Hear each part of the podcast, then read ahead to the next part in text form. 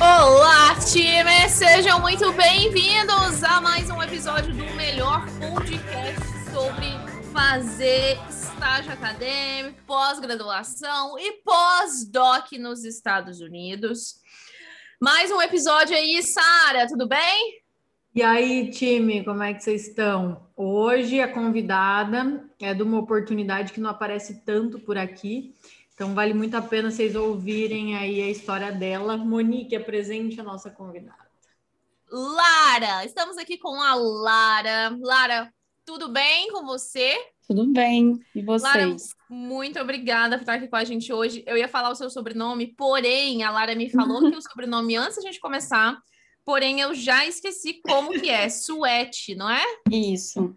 Lara Suete, que tem um sobrenome de origem suíça. Lara vem trazer aqui refinamento para o nosso podcast.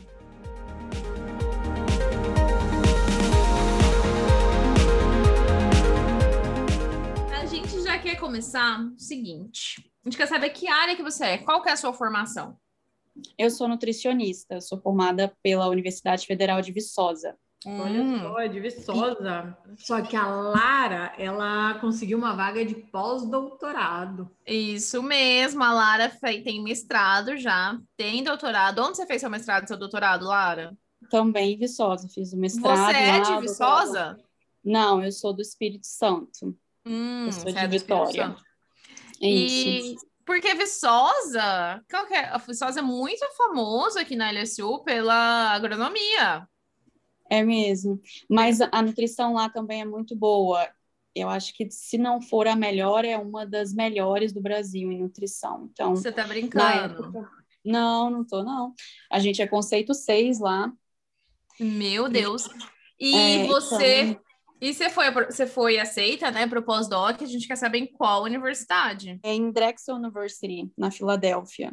Na Drexel. Nossa, Lara, na Você Filadélfia. sabe que meu orientador fez PhD lá na Drexel, né? O seu orientador fez Sabe, PhD lá na Tô Drexel? Introduzindo, sim. Gente, que chique. Lara, então agora eu vou começar a especular aqui da sua trajetória acadêmica, né? A gente quer saber da sua Uhum. trajetória acadêmica, quais, quais foram os passos aí, o que, que você fez na sua graduação, por- como é que você decidiu, Uhum. né, partir para a pós-graduação e até Tá. chegar a- a- ao pós-doc. Vamos começar ali da graduação. Você fez, desde a graduação, você participou de iniciação científica, você era aquela aluna interessada em pesquisa? Uhum.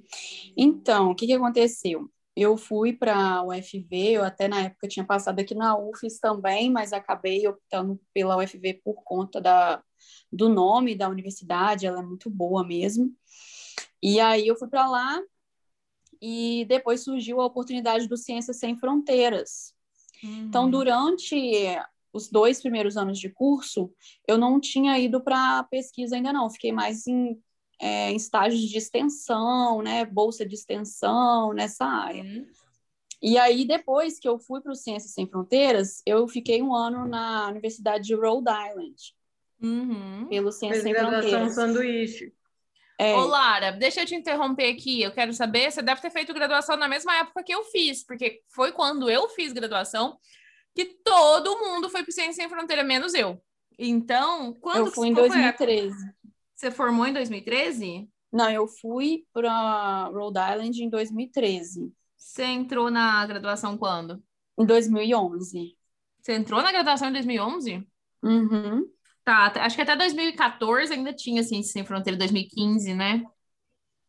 Tinha, eu fui a primeira aí do meu departamento. Na verdade, Nossa. olha só, eu me formei em 2011. É, na minha época ainda não tinha. Eu me formei Não, Eu me formei em 2012 e da minha sala teve uma menina que foi duas vezes. Todo, Nossa. acho que teve umas cinco pessoas da minha sala que foram para o Ciência Sem Fronteira, foram para o Canadá. Eu não estou enganada, a graduação sanduíche começou lá por essa 2012, eu acho. Foi, Não 2012. foi. Sara? Tenho Foi sim, não, não, não tinha. Eu me inscrevi em 2012. Eu, quando eu me inscrevi, ninguém sabia de, de Ciência Sem Fronteiras. não ainda. tinha. Cara, eu não tenho tinha. certeza. Eu me formei em Uni- 2012. eu formei em dezembro de 2012. E essas pessoas, elas foram para o Ciência Sem Fronteira ali em 2011. É, foi em 2011, 2012. No 2011. máximo, no máximo, porque durante toda a minha graduação não existia Ciências Sem Fronteiras e logo que eu me formei que surgiu isso aí. E outra, você não podia ir no último ano, né? Então a pessoa lá tinha É. que estar no, no máximo lá, tinha que ter tantos por cento, né? da- Isso, Sim, isso né? mesmo. Uhum. Isso mesmo. Mas enfim, foi essa época mesmo. Mas aí você foi e ficou Uhum. quanto tempo? Eu fiquei um ano lá em Rhode Island, Hum. na cidade de Kingston. Não sei se vocês conhecem, é pequenininha lá, é uma cidade bem Eu universitária mesmo. A gente não conhece nem o Rhode Island, só pra você ter uma ideia. Rhode Island é o menor estado dos Estados Unidos, eu e acho. é bem longe, né? Longe. Fica do lado de Boston ali, a minha cidade. Kingston fica 40 minutos Olha de só. Boston. Olha só, não Sabia. sabia. É bem pertinho. É. E aí eu fui, fiquei um ano lá, fiz algumas disciplinas, algumas eu consegui matar quando eu voltei, né? Aproveitei. Outras funcionou bem como optativa. E aí, quando eu- a gente está lá no Ciências Sem Fronteiras, eles tinham um- uma parte de estágio, você tinha que estagiar no verão. Uhum. E aí eu foi a, a época que eu tive o meu primeiro contato com uma pesquisa, porque aí eu arrumei um laboratório lá para estagiar e fui ter esse contato como Você arrumou dentro da universidade? é, no, no laboratório de uma professora que eu tinha feito uma disciplina na nutrição esportiva, que era uma área que eu gostava muito. Uhum. E aí ela, eu perguntei se tudo bem eu participar como voluntária, ter esse estágio lá e tal. Ela a- obviamente aceitou, era mais Uhum. uma pessoa no laboratório dela, ela não ia precisar de investir muita coisa, né? Eu estava sendo financiada pelo governo daqui, então era tranquilo para ela. ela. Aí no, durante o verão eu tive esse primeiro contato com a pesquisa dela lá, que era com cafeína, atletas, os, os atletas da própria universidade que jogavam para a universidade e tal. Uhum. E aí, quando eu voltei, eu voltei com isso, com isso na cabeça. Falei, nossa, legal, foi uma experiência muito boa, eu quero continuar é, tendo essa experiência, eu quero ir para a área da pesquisa, eu quero mais oportunidades nessa área. Eu não tinha tido nada no currículo ainda nessa área, né? Uhum. E aí, quando eu voltei, eu procurei uma professora é, e pedi estágio para ela. Eu fiquei um tempo no laboratório como voluntária. Depois, quando surgiu a bolsa de C, ela me deu a bolsa. Eu fiquei, acho que uns um ano e meio, acho, ou dois, com bolsa. E aí você já tinha decidido que você ia fazer mestrado ou você, você não sabia? Já, eu já. Foi no aí final. já- não, aí eu já peguei e foquei. Aí eu peguei, eu precisava melhorar o meu currículo nessa parte da pesquisa para tentar o mestrado. Ainda mais eu em Viçosa, né? bolsa. É, eu tinha que passar com bolsa. No, lá em Viçosa, na nutrição, os três primeiros lugares têm bolsa garantida. Uhum. Nossa, e na, os três no, no primeiros. doutor, é, no mestrado. Mas Aham, normalmente algumas mais aparecem no mestrado depois. entendi. Agora no doutorado é só os dois primeiros.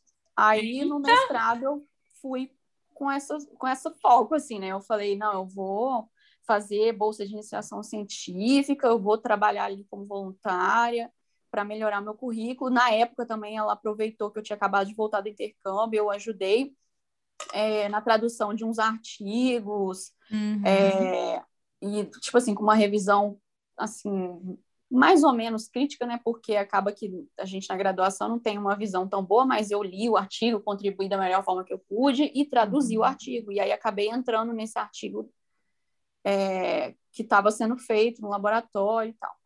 E aí esse artigo me ajudou a ficar entre os três primeiros lugares e conseguir a bolsa no mestrado.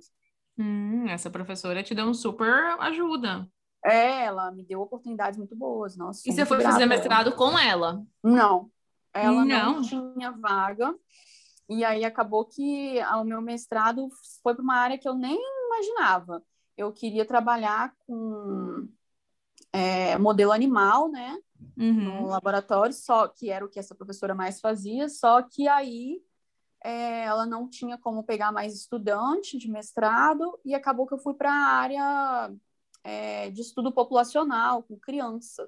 Uhum. Então, durante o meu mestrado e doutorado, eu trabalhei com criança, com é, uma outra professora que também me recebeu super bem no grupo dela. Nossa, excelente oportunidade.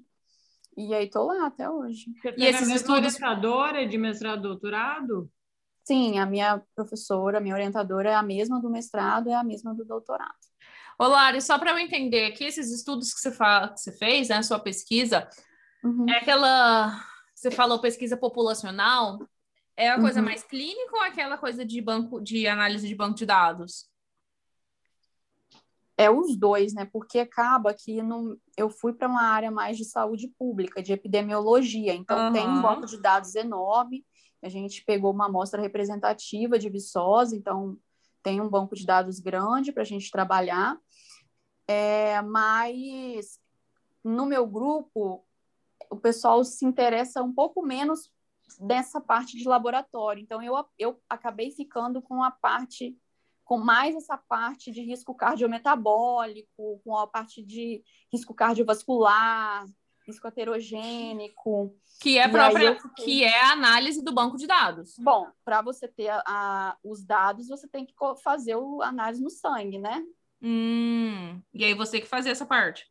Sim, a gente fica no laboratório, a gente faz toda a análise de estresse oxidativo, marcadores inflamatórios, toda, a gente só tem os dados no banco de dados depois que a gente coletou todos os dados das crianças, depois fez toda a coleta de dados, depois que coletou o sangue, já separou, já congelou, já, já E fez deixa todas as fazer, vou te fazer uma outra pergunta aqui, e aí a gente muda de tópico para não ficar muito técnico, né? Tá. Senão Uhum. fica muito científico, as pessoas que estão aqui não, Uhum. não, não vão acompanhar. Então você tem é, bastante skills, né? Bastante habilidades, tanto na área de laboratório, me corri, me, é uma pergunta, né? Uhum. Área de laboratório, ali nas análises, né? Da, dos marcadores, etc. Famosas Quanto- skills.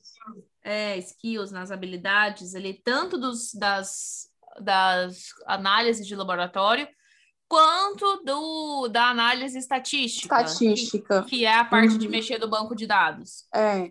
Durante o meu mestrado e doutorado, eu mexi muito com análise estatística. Uhum. Porque como, como essas, esses exames, né, essa, essa parte do sangue, tem muitos kits, né? Então a gente faz essas análises muito rapidinho, não é tão, Uhum. não é tão complexo. Né? Muita coisa a gente, o próprio laboratório fez para gente, tem parcerias. Então, não é tanto no laboratório quanto, por exemplo, uma pessoa talvez que vai fazer uma pesquisa com célula, né? Que aí tem que Uhum. desenvolver aquilo tudo Uhum. ou com um modelo animal, não sei. A minha parte, eu fiquei muito com a parte estatística do- de banco de dados. Uhum. Mas no mestrado eu fiz algumas análises também no, no laboratório.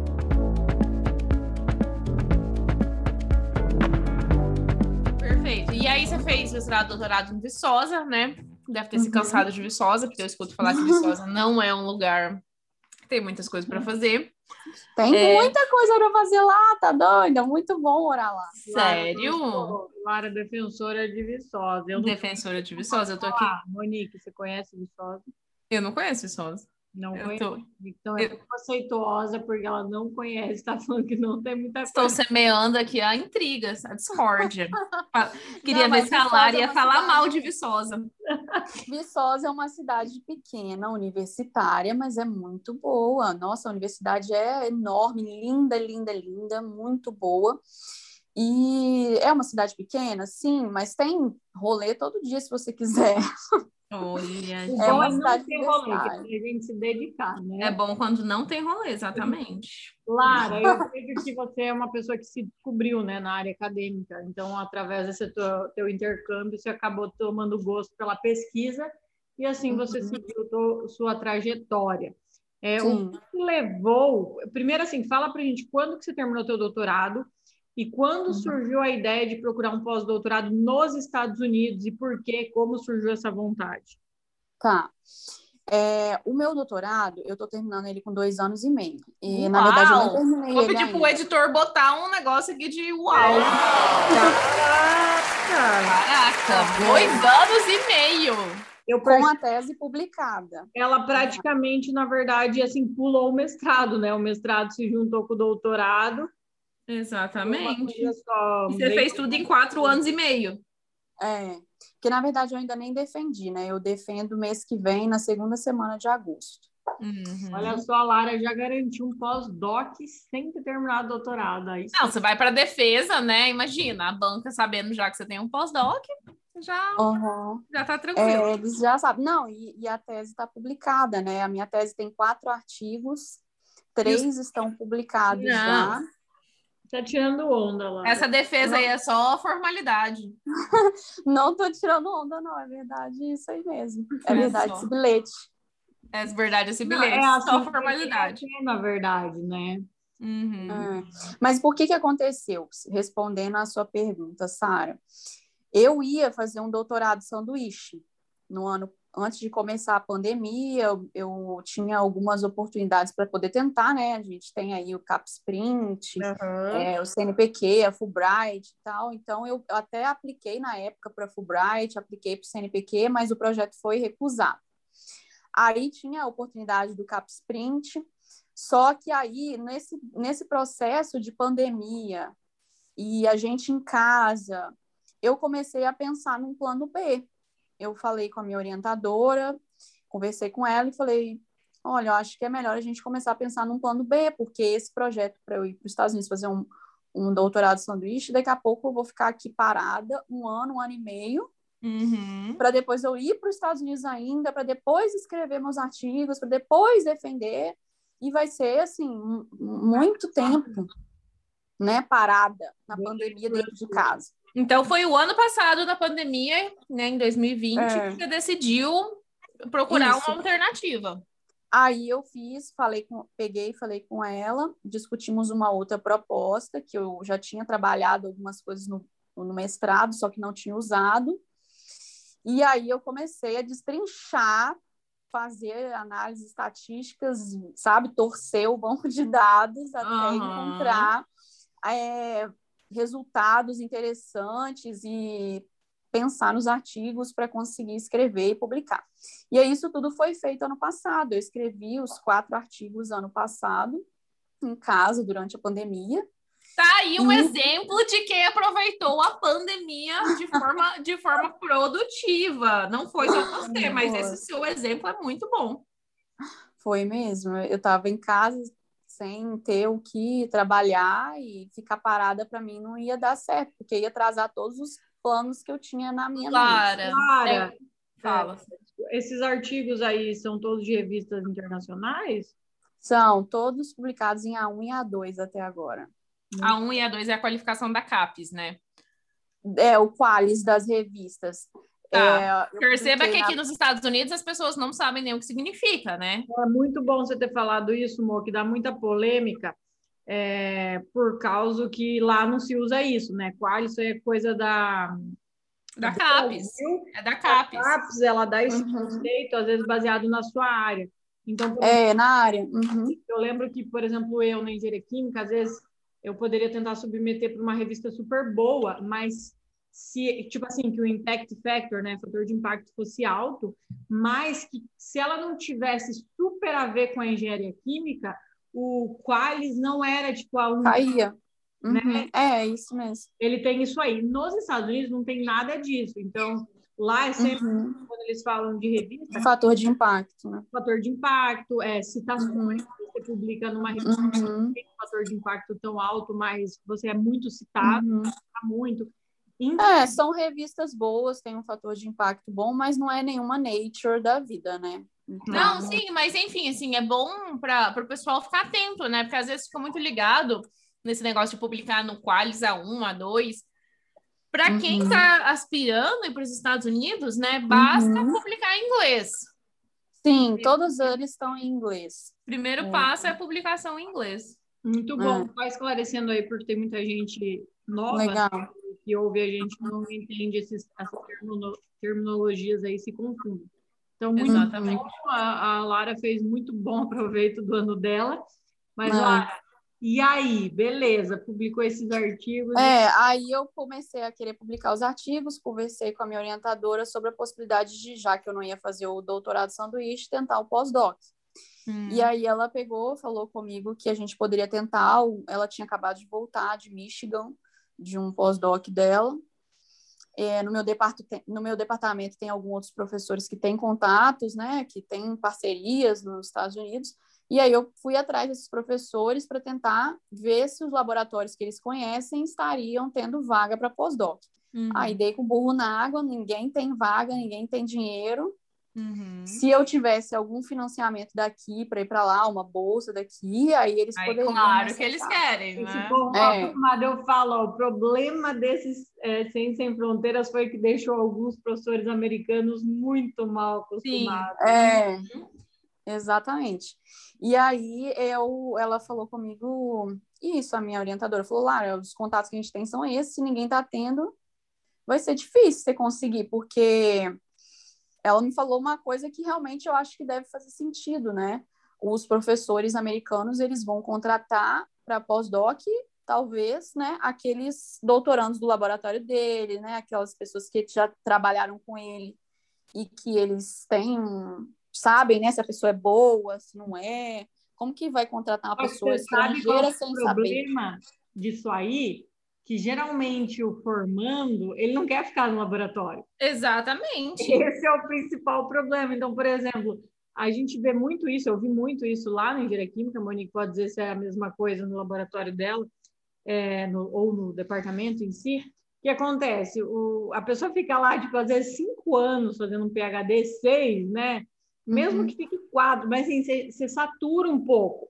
E como as portas se abrem muito, existem muitas oportunidades nos Estados Unidos, a tendência é acabar migrando para você ter uma Uhum. experiência diferente, né? Igual o meu orientador, ele foi fazer pós-doc de três anos na Suíça, é, justamente para Uhum. dar essa variada. Então, acho que é, é, eu, eu vejo que, com certeza, para os professores, seria uma vantagem segurar o aluno que acabou de se formar, tem uma boa bagagem ali. Mas é difícil eles conseguirem segurar, hein? É só realmente quando tem uma proposta assim bem diferenciada. Olha, eu, Uhum. eu tenho só que concordar com a Sara, né? A gente não vê os alunos, raramente os alunos ficam igual eu fiquei ali um ano e fiquei porque meu professor me pediu mesmo. Eles querem que os alunos fiquem, é só vantagem para eles. Uhum. Mas tem muita oportunidade em muitos lugares. E se você quer progredir, você tem que sair.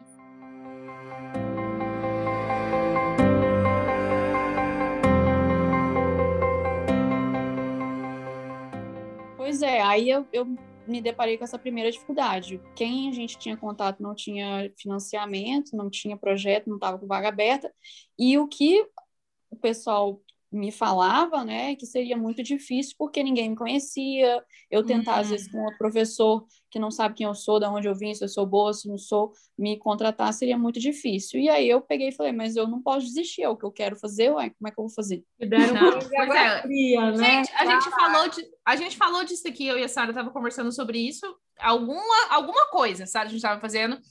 E a Sara falou, gente, esse negócio do disse-me disse, isso às vezes arruina a vida, o sonho de muita gente. A pessoa vira e fala, ai, não, mas me disseram que você não pode aplicar para aquilo. E aí você vai e fala, ah, então, tá, então eu não posso aplicar, então eu vou ficar aqui mesmo. Não, pensa no caso da Lara, né? Que, tipo assim, ela tinha alguns professores ainda, não era nem só um, que tiveram essa experiência, com um certo contato, e daí, de repente, chega, nenhum tem verba, daí fala, ah, vai ser difícil.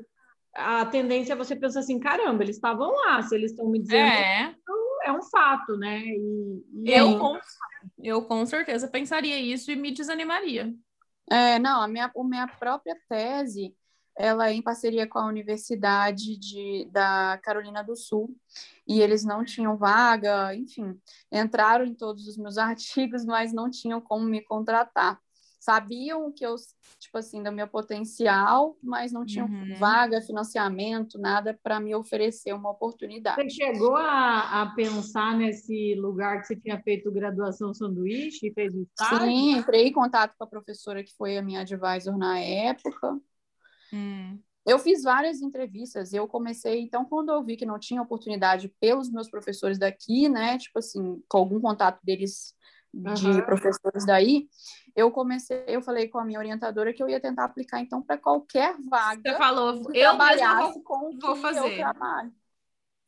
E aí eu comecei a preparar, né? Porque tem uma. O, o problema não é nem aplicar, o problema é a- o trabalho que dá antes. Né? Você fazer é, todas aquelas statements que eles pedem, é, o seu currículo, vender seu peixe assim no currículo ao extremo. Você Porque- focou, Lara, então até então você estava focada em aplicações de, de PhD, tipo vagas divulgadas, como é que é? Isso, eu, eu apliquei para várias vagas, várias, umas, sei lá, umas 30, não sei, muitas. E onde você Eu acha achava- essas vagas aí para o pessoal? No saber? LinkedIn, no, naqueles sites de vagas americanos, né? Tipo assim, Glassdoor, tem um Você monte. chegou a entrar no site das universidades e olhar ali nas positions? Sim, olhei, mas normalmente essas vagas que estão na, pelo menos na minha área, né, na minha experiência, as vagas que eu achava no LinkedIn, elas estavam no site e vice-versa. Eu Uhum. mandei e-mail que eu apliquei para vagas abertas devem ter sido umas 20 ou 30, mas de e-mail que eu mandei para professores das universidades, eu perdi as contas, eu não É sei que eu ia te perguntar. Em que momento que você mudou a tua estratégia? É, você já conhecia a gente, já tinha ouvido falar, ou você já fazia isso? Ou como que era o teu foco? Teve uma mudança ou você sempre fez as duas coisas? Contatou o professor e aplicou para a vaga? Eu inicialmente fui no que seria um pouco mais fácil, né? Que era entrar em contato, eu, eu acho, burocraticamente, né? Não mais fácil conseguir a uma oferta, mas pensando em documentações para preparar, era mais fácil eu mandar um e-mail para o professor e ver se ele tinha alguma vaga, ver se ele tinha interesse, do que eu aplicar para as vagas que tinham que fazer todas aquelas statements, aqueles. É, aqueles ah, tinha um, tem um monte de coisa. É Cover letter. é. cover letter, aham, Aham, tem uma sim. parada lá que eu fiz até uma carta de é, equidade, diversidade e igualdade. Na Diversity pesquisa. statement. Aham. Então, Sim. assim, tive que fazer todos. Era, é muito mais fácil você mandar um e-mail com seu currículo, no máximo anexado ali, um e-mail mais simples e ver o que, que o professor responde. Então, eu mandei para várias universidades, vários meses eu pensava assim, onde que eu gostaria de estudar, qual Uhum. era o que, que tinha no departamento, os professores que trabalhavam com coisas parecidas, eu mandava e-mail. Mas, assim, muitos, de 100%, eu acho que, sei lá, uns 50 não me responderam, 50% não Uhum. me responderam, uns 30% me responderam que não, não, uns 40% me responderam que não tinha dinheiro, não tinha verba, não tinha vaga aberta, Uhum. e 10% foram os professores que me responderam, é, falando que, ah, que legal, por enquanto a gente não tem, mas eu vou estar com o seu currículo aqui, vou manter você na minha cabeça, e, ou então falar assim, ah, vamos ver se a gente marca uma entrevista, não sei o quê. Uhum. Mas, assim, muito pouco. Mandei muito e-mail mesmo e mandei e apliquei para umas 20 ou 30 vagas desses sites que tinham a vaga aberta. Porque depois de um tempo mandando e-mail, eu percebi assim: esses professores não têm dinheiro, por isso não tem vaga aberta. Eu tenho que aplicar para as vagas que são abertas, que aí eles têm o dinheiro já. Uhum. Eu comecei a pensar assim. Mas, assim, sem. Começa a criar teoria de tudo que é lado, né? É, É, a gente porque- começa a. é, sabe o que, que é, Lara? Existe a teoria da dança da chuva. Não sei se você já ouviu falar. É a teoria da dança da chuva. Nem Os eu indígenas. essa, conta aí.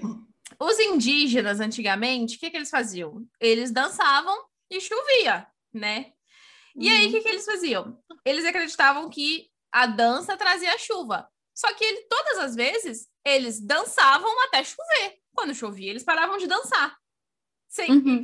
Entendeu? Assim, eles fa- faziam o que estavam fazendo até que acontecia a Você chuva. cria, você cria uma teoria de causa, de efe, causa e efeito, Causa e- né? Que na verdade não está Que correlacionado. na verdade né? não tá, não é causa e efeito. Não sei. Eu né? só Então, sei assim, que, bom, eu fiz isso até que deu certo. Eu fiz isso até que deu certo. Foi isso Uhum. que causou dar certo ou daria certo por causa disso outra aqui, Exato. entendeu? É, não sei. Eu acho que Calar, talvez... Lara. É, desculpa, pode falar. Eu acho que talvez, se eu tivesse mandado talvez um e-mail para um professor certo, né, que tivesse financiamento, talvez daria certo. Mas, assim, eu já tinha mandado muitos e-mails e as respostas eram sempre as mesmas. Não tem vaga, obrigado seu interesse, não tem, não tem, não tem dinheiro, não tem funding, não sei o quê. E aí, quando eu vi as vagas no LinkedIn, nesses sites abertos, eu já, já tinha, eu já fui olhando lá, né, que eles tinham um financiamento, né, para Uhum. contratar. Aí eu falei, ah, então o meu problema é o que está acontecendo, eu não tenho financiamento, né? O, o professor não tem vaga aberta, ele não tem dinheiro para contratar. Então, nessas vagas tem o dinheiro. Então, aí já vai ser um problema menos. Eles vão ter que gostar do meu currículo, gostar dos documentos, gostar de mim na entrevista, mas pelo menos o dinheiro não vai ser o problema. Foi isso Uhum. que eu pensei, Sim, entendeu? Tem sentido, tem, tem sentido. E aí você. Aí eu comecei a aplicar, fiz esses documentos, pedi várias pessoas para lerem, revisarem para mim, porque eu nunca tinha escrito essas cartas assim para uma universidade americana. O meu currículo mesmo não é, eu não acho que o currículo americano é simplesmente traduzir o currículo. É, eu percebi assim que americanos gostam muito de números no currículo. Uhum. Então, é, eles gostam muito de grants. Então, se você já. Sim, para quem para quem tá, já tem um doutorado, né? Publicações e grants são. É, exatamente. Eu acho que publicação foi um diferencial no meu currículo, Uhum. porque eu não tenho muitas publicações, mas o fato de eu ter 13 publicações eu acho que ajudou. Uhum. porque quando eu entrava nos, nos sites, assim, é, no grupos de pesquisa que eu estava olhando e colocava, assim, no PubMed o nome do pessoal que trabalhava naquele laboratório, eu via que muitos mestrandos e doutorandos do laboratório desses professores não tinham tantas publicações. Mas vem cá, é, na área de epidemiologia, 13 é um número ok, né? Não é uma coisa muito assim, nossa, extrapolada. É um número assim. Não é isso que eu tô falando. Eu não acho que é um número muito grande, mas eu acho que foi diferencial porque é, muitos tinham duas, três, entendeu?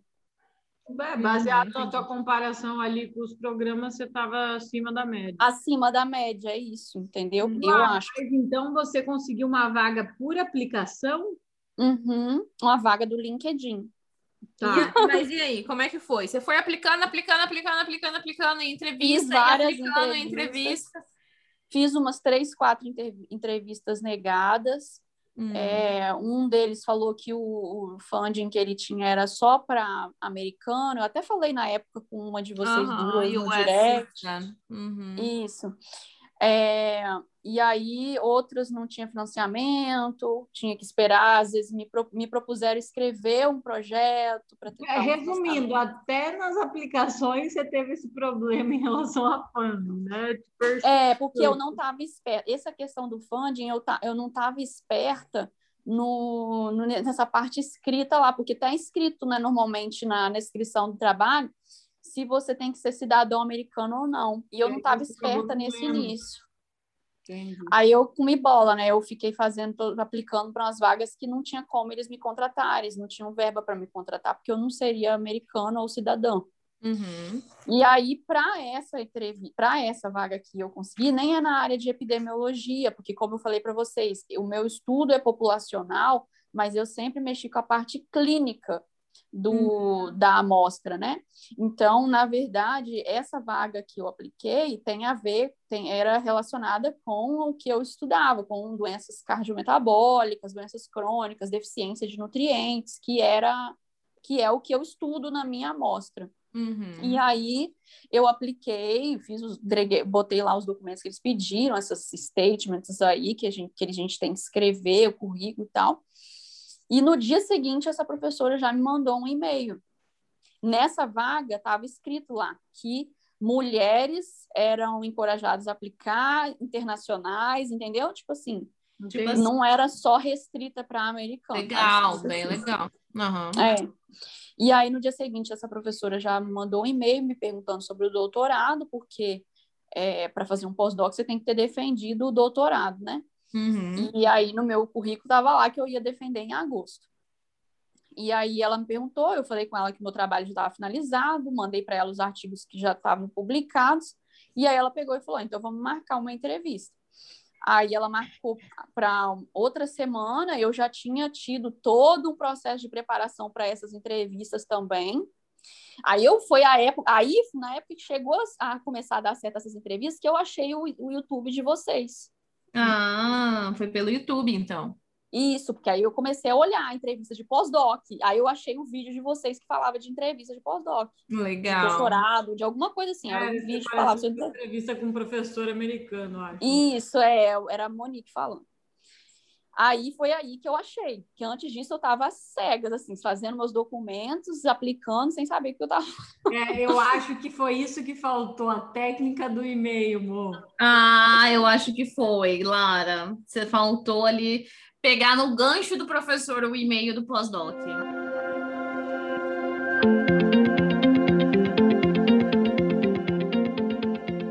Lara, me, me tira uma dúvida. Quando que você começou a procurar vaga de pós-doc, seja para mandar e-mail, seja para aplicar, e quando que surgiu essa entrevista com essa professora? Qual o intervalo de tempo aí? Há uns três meses. Três meses? É muito pouco, né?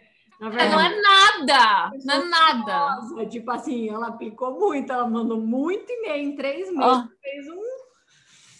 Uma eu fiz, eu virei minha vida de cabeça para baixo aqui. E eu sou professora já. Então você pensa, eu tava dando, eu tô dando aula em sete disciplinas no curso de nutrição e Caramba. terminando o doutorado e aplicando para essas vagas. Minha vida virou de cabeça para baixo aqui. Você não tem noção. Foi difícil pra caramba para mim. Foram três meses, assim, que eu não vi passar, que eu virei um zumbi trabalhando e, e aplicando para essas vagas, e trabalhando, escrevendo a minha tese, e virando, assim, foi muito trabalho mesmo, mesmo, Mas aí- mesmo. Lara, e você dá aula em Viçosa? Eu dou aula no Espírito Santo, porque como teve a pandemia, eu- minha tese já estava mais ou menos encaminhada, eu voltei para o meu estado, e eu dou aula numa universidade particular aqui. Uhum, tá. É, entendi. E aqui eu ia te perguntar o, o seguinte. Isso também foi no meu currículo, então não sei se Ah, a experiência na, acadêmica, na academia também ajudou. E depois dessa entrevista, foi uma entrevista com essa professora? Teve mais? Não, foi só uma entrevista. Eu já tinha me preparado, né, para as outras que eu tinha sido negada, né? Eu já tinha visto várias dicas na internet, vi o vídeo de vocês e tal. E aí eu comecei a, a ir atrás dessas informações. Então, quando ela me pediu, marcou a entrevista, eu já estava um pouco mais preparada para as Uhum. perguntas que iam vir e como que eu poderia responder, como que eu poderia colocar as minhas qualidades na pesquisa dela, sabe? Eu comecei a pensar nessas respostas um pouco mais. E aí ela marcou a entrevista, foi uns 40 minutos de entrevista no, no online também, acho que foi no Zoom ou no Teams, sei lá. E, e aí ela fez as perguntas que eu tava assim, com as respostas bem redondinhas. Eu pesquisei o grupo dela, eu pesquisei o que ela que ela pesquisa, os projetos. Então, eu estava muito bem inteirada no que tá, estava acontecendo, no, em como eu poderia ajudar na pesquisa dela. Eu preparei perguntas para fazer para ela, igual as orientações que vocês deram lá no vídeo. E aí, é, no final da entrevista, ela é uma professora indiana, uma professora nova também, acho que ela tem 38 anos. E foi uma entrevista muito boa. Ela falou para mim assim que já tinha feito várias outras entrevistas, que já tinha recebido inúmeros é, currículos, mas que quando ela viu o meu currículo, ela encontrou coisas que ela está buscando para o pós-doc, para no, esse novo Projeto. é, ensaio clínico, né, para esse novo estudo que ela vai começar no laboratório dela. E aí ela torce, falou assim, eu torci muito para que a gente tivesse uma boa entrevista. E acho que a gente teve. Então, Gente. então acho que para mim você é a minha candidata. Ela falou assim, mas eu não sei, não sou eu que faço a oferta de trabalho, é a universidade. E eu vou enviar os seus documentos para lá e aí você aguarda que Sum eles vão entrar em contato. Aí eu falei, Sum, pensei comigo assim, Sum quanto, né? Quanto é Sum para uma, uma É. É, na verdade, o que eu acho que ela quis dizer é assim, não é que não é ela que contrata, né? A universidade que emite os documentos. Eu lembro que na época você falou, foi comigo, que era a questão que ela comentou que você não tinha terminado o doutorado ainda, Isso. se tivesse algum problema. Porque pós-doc, quem contrata, assim, efetivamente, é o PI, né? Que é o professor, Principal Investigator. Então, assim, a Uhum. decisão de, tipo, quero essa pessoa é da professora. Mas Uhum. ela precisava ver se você estava dentro da, dos padrões, vamos dizer assim. Isso. essas vagas que são anunciadas, né? Elas Uhum. passam pelo RH. Então, se o professor anuncia aqui que é uma vaga, uma pessoa que tem doutorado, ele automaticamente vai ser complicado para ele contratar uma pessoa sem doutorado. Como que o É. RH vai passar por cima disso? Uhum. É, não sei como que foi essa burocracia aí. Eu sei que ela falou isso para mim.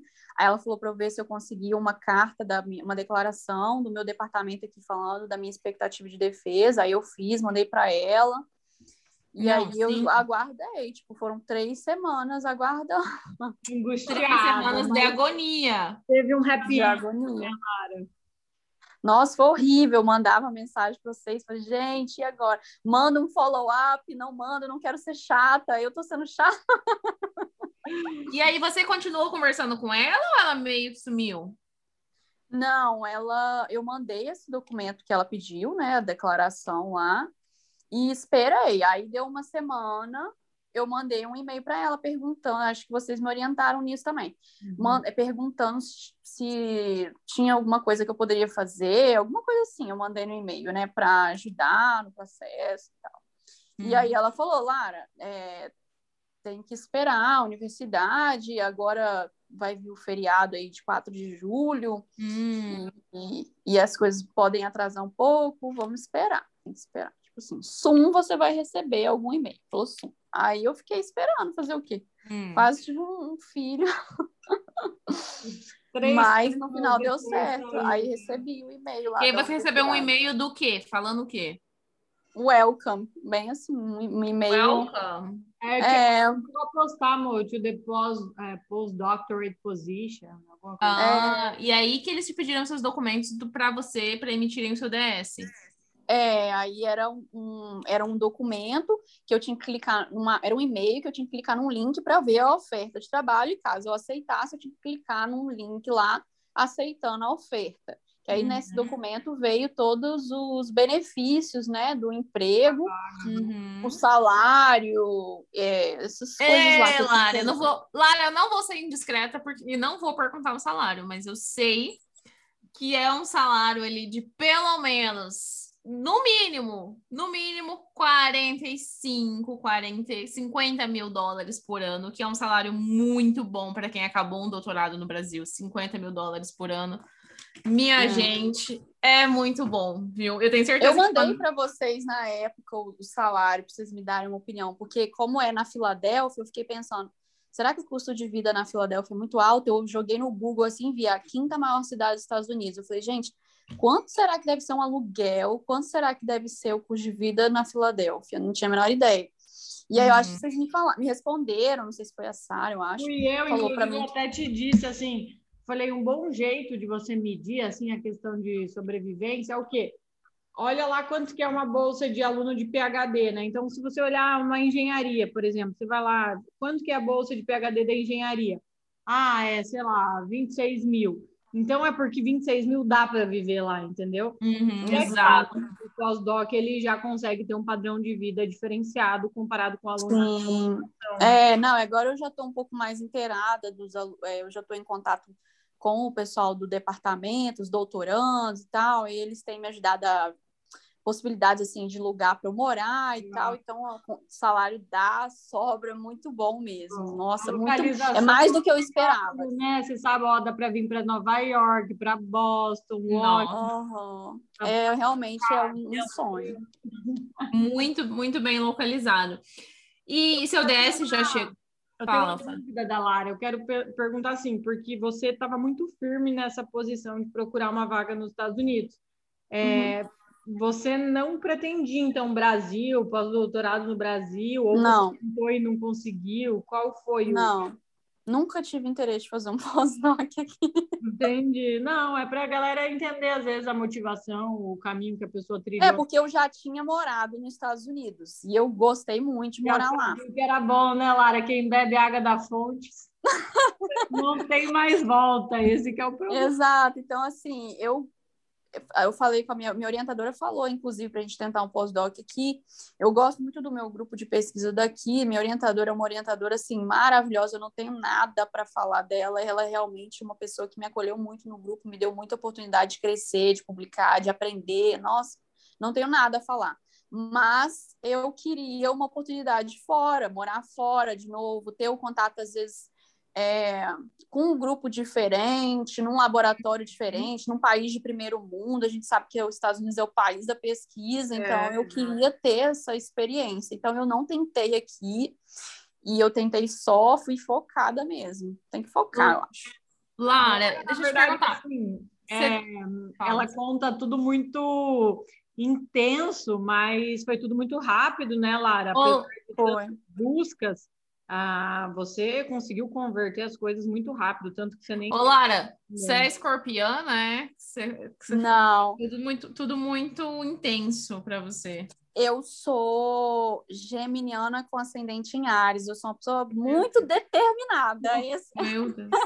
Meu Deus, meu Deus, o geminiano, por isso que tá bom aqui no podcast. O geminiano gosta da, da comunicação. É. Ô, ô, eu, Lara, eu queria te perguntar se você teve que submeter carta de recomendação em algum momento. recomendação dos professores daqui, fiz, É, sim, algumas teve essa parte também. Nessa vaga em específico, Nessa vaga, não, mas em outras várias, sim, tinha que ter pelo menos três cartas. Olha, nessa vaga você nem submeteu, ela nem leu suas cartas de recomendação? Nada. nada. Nossa! você vê, né? Cada caso é um caso, é muito Teve aleatório. nada, ela não me conhece, ela não sabe o que, que eu. Tipo assim, a- é, sabe o meu currículo, né?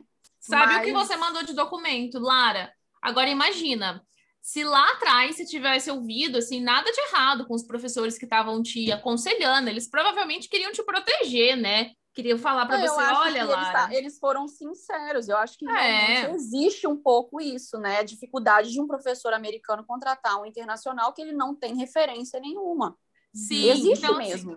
Então, assim, lá atrás, esses professores, eles queriam te, te proteger, te, te aconselhar, falar, olha, Lara, as pessoas que a gente conhece nos Estados Unidos não estão tendo oportunidades, você vai chegar, ninguém vai te contratar sem te conhecer. Ninguém vai te É. dar uma vaga de pós-doc sem te conhecer. Só que a Lara pegou e falou assim: não, peraí, eu quero fazer um pós-doc nos Estados Unidos, então eu vou, eu vou até o fim.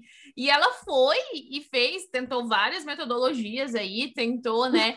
desenvolveu várias teorias até que saiu a vaga de uma pessoa que nunca viu a Lara na vida, que não conhece nenhum dos professores da Lara, que não leu uma carta de recomendação da Lara, que só viu o CV da Lara e que foi, teve uma entrevista, o santo bateu, né? Aquele O negócio. santo bateu, é isso que eu acho, que deu match. Deu match ali, a gente no Mas final da olha- entrevista tava falando de casamento, de filhos, E de foi vida. contratada, e foi contratada, né? Então, assim, eles Isso é a base do que eu e a Monique a gente tenta mostrar, porque não é igual no Brasil. O Brasil ele é muito mais de conexões. é, a gente vê muito isso aqui.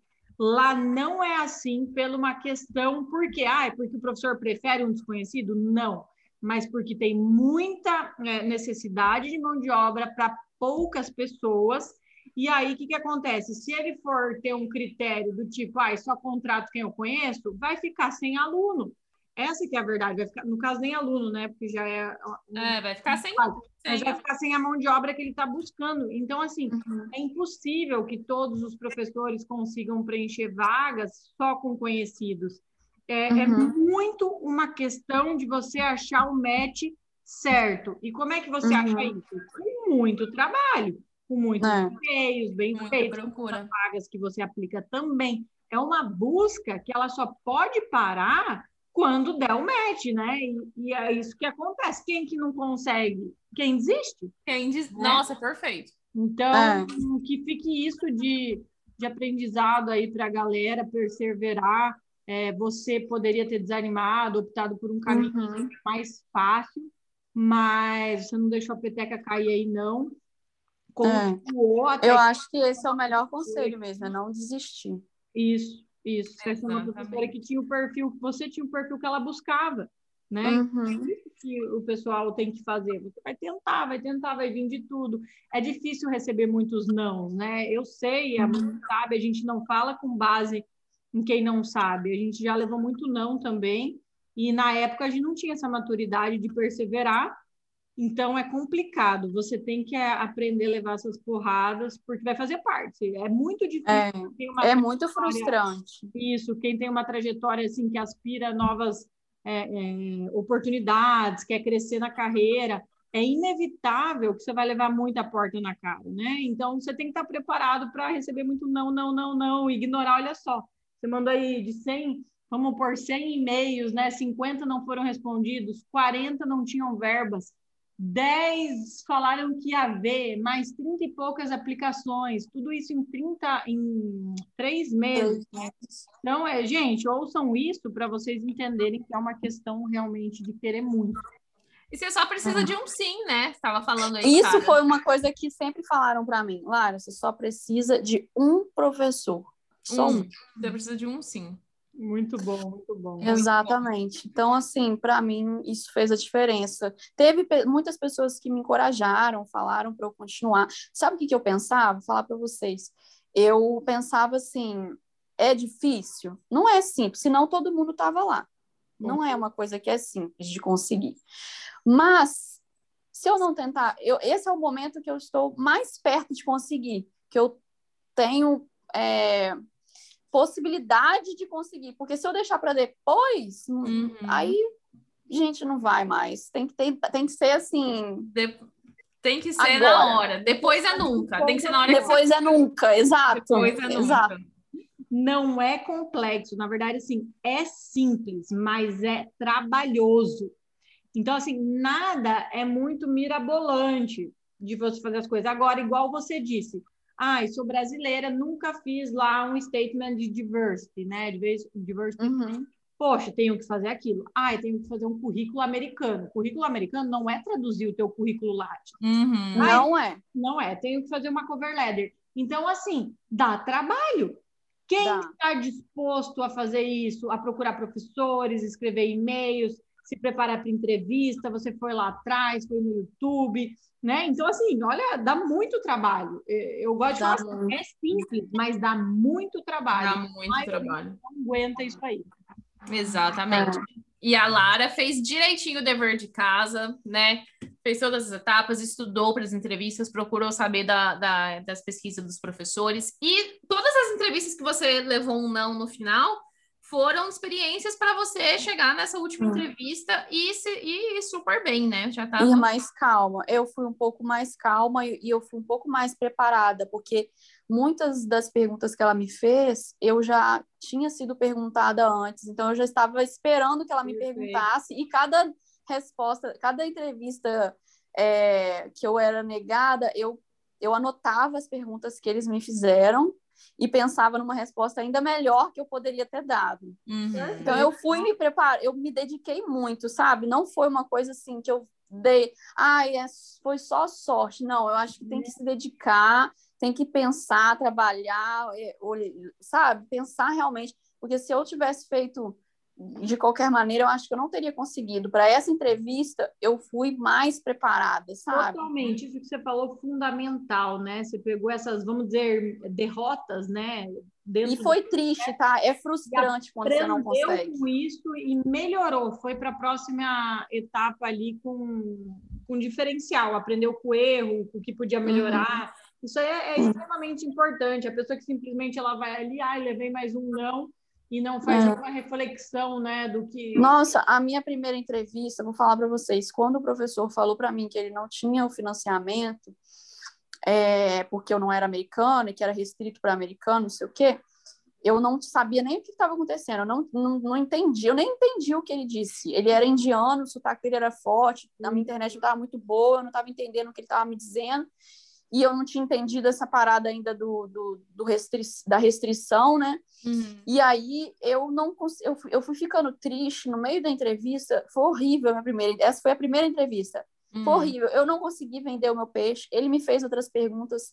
Eu brochei assim na entrevista num grau que eu não conseguia, não consegui mais pensar do jeito que eu deveria estar Aham. respondendo. Foi horrível, foi Você frustrante. desistiu, você desistiu da vaga ali no meio da no meio da entrevista. entrevista. Foi. Uhum. Foi desse Então, jeito. Foi uhum. muito frustrante e eu fiquei uns dias assim, triste com isso. Mas é isso, é, é saber levar o não e pensar, eu não posso deixar isso me abater no meio da entrevista, eu tenho que continuar sorrindo. Acho que sorrir é muito importante também. Na minha primeira entrevista, eu fiquei pensando nisso, eu fiquei séria com esse professor. Eu tenho que estar tá motivada, sorrir e tal. Acho que isso me ajudou também. Aí, nas outras entrevistas, eu pensei em ser mais autêntica, mais alegre, sorrir mais, estar, parecer mais motivada com a pesquisa, porque eu estou muito motivada para ir. Por que, que eu fiquei tão séria, sabe? Eu estava tensa, muito uhum. tensa. Então, acho que tem que ir observando o que você acha que não foi tão legal. E, e é, é difícil, mas não é impossível. Não pode desistir. Clara, muito bom, muito bom essa parte de motivação, energia, é, sorriso, né? A pessoa pensa assim, uhum. poxa, para tentar a vaga, ela já tá com essa cara aí, com essa energia. Uhum. Imagina quando começar os perrengues da vaga, né? Uhum. Inclusive, a gente fala até disso ali naquele vídeo do YouTube, né? Que você tem, que, você tem que mostrar que você tá animada, você tem energia, você tá morrendo ali na entrevista, igual a Sara falou, quando surgiu o perrengue, minha filha. É, eu acho que isso é bom. Só enterrar! é, cara. É só. É, exatamente. Assim, as pessoas. Nossa, muito, muito. Isso acontece muito. A pessoa chega ela não dá um bom dia, ela não tem energia. E eu já vi gente, professor, uhum. reclamar disso, sabe? Que Sim. o aluno não tem energia, que o aluno não. lá, entrevista, mas o aluno não tinha motivação. O pós-doc, ele é a representação do professor dentro do grupo ali no dia a dia, vamos Isso. dizer. Né? Então, assim, uhum. se você já tem uma vibe dessa, a tendência é que o resto só piore. Então, realmente, uhum. é uma posição de liderança, de entusiasmo, de levar o grupo, motivar faz toda a diferença. Muito bom você ter tocado nesse ponto. É, muito bom, Lara. Eu Lara, eu acho que é isso. A gente perguntou bastante, extraiu bastante coisa de você. Eu tenho certeza que quem ouviu este podcast aprendeu muita coisa, é, aprendeu bastante ouvindo a Lara falar, né? A Lara é uma pessoa super comunicativa, tá aí. Eu sabia, geminiana, é comunicativa, é, de, de falar. E você já tá com. Eu, não, eu te perguntei se o DS chegou, você já tá com o visto Não, marcado. ainda não chegou. Eu, eles estão. Tá no International Office lá, eles resolvendo essa parte aí. Eu acho que ele. Acho que demanda um pouquinho, né? Pelo Sim, menos no. Demora até seis semanas, pode demorar. Então, é. Tá esperando, então... que eu fui contratada agora, no início de julho. Uhum, não, então pode ficar tranquila, que agora eu tô tirando visto no Brasil. Você vai tirar visto aí no Brasil e em breve estará nos Estados Unidos. Lara, te agradecer, que já, já passou das 11 aí no Brasil, então muito obrigado pela tua disponibilidade de compartilhar a tua história, inspirar o pessoal, passar, de certa forma, algumas dicas aí que uhum. as pessoas podem aproveitar, inclusive quem quer mestrado e doutorado também, um estágio uhum. Muita coisa do que a Lara falou serve para todo mundo, tá? Então, muito uhum. obrigada e Monique, te libero aí. Até mais, Sara. Muito obrigada. Beijão. Valeu. Gente, eu agradeço também muito aí a participação no programa aqui de vocês. Eu gostei muito de estar aqui. Desde que eu consegui essa notícia, eu falei com vocês, aguardo o convite no podcast, porque eu queria participar, falar um pouquinho da minha experiência e agradecer vocês, assim, nossa, foi muito importante os vídeos, o conteúdo no Instagram, conversar com vocês no direct, vocês foram super acessíveis e na hora que a gente está desesperado, nossa, foi essencial mesmo. Muito Calma. obrigada às duas. Foi muito ah, importante para mim. A gente fica muito feliz de muito estar bom, junto com Lara. você. Valeu. Beijo. Obrigada, gente. Boa noite.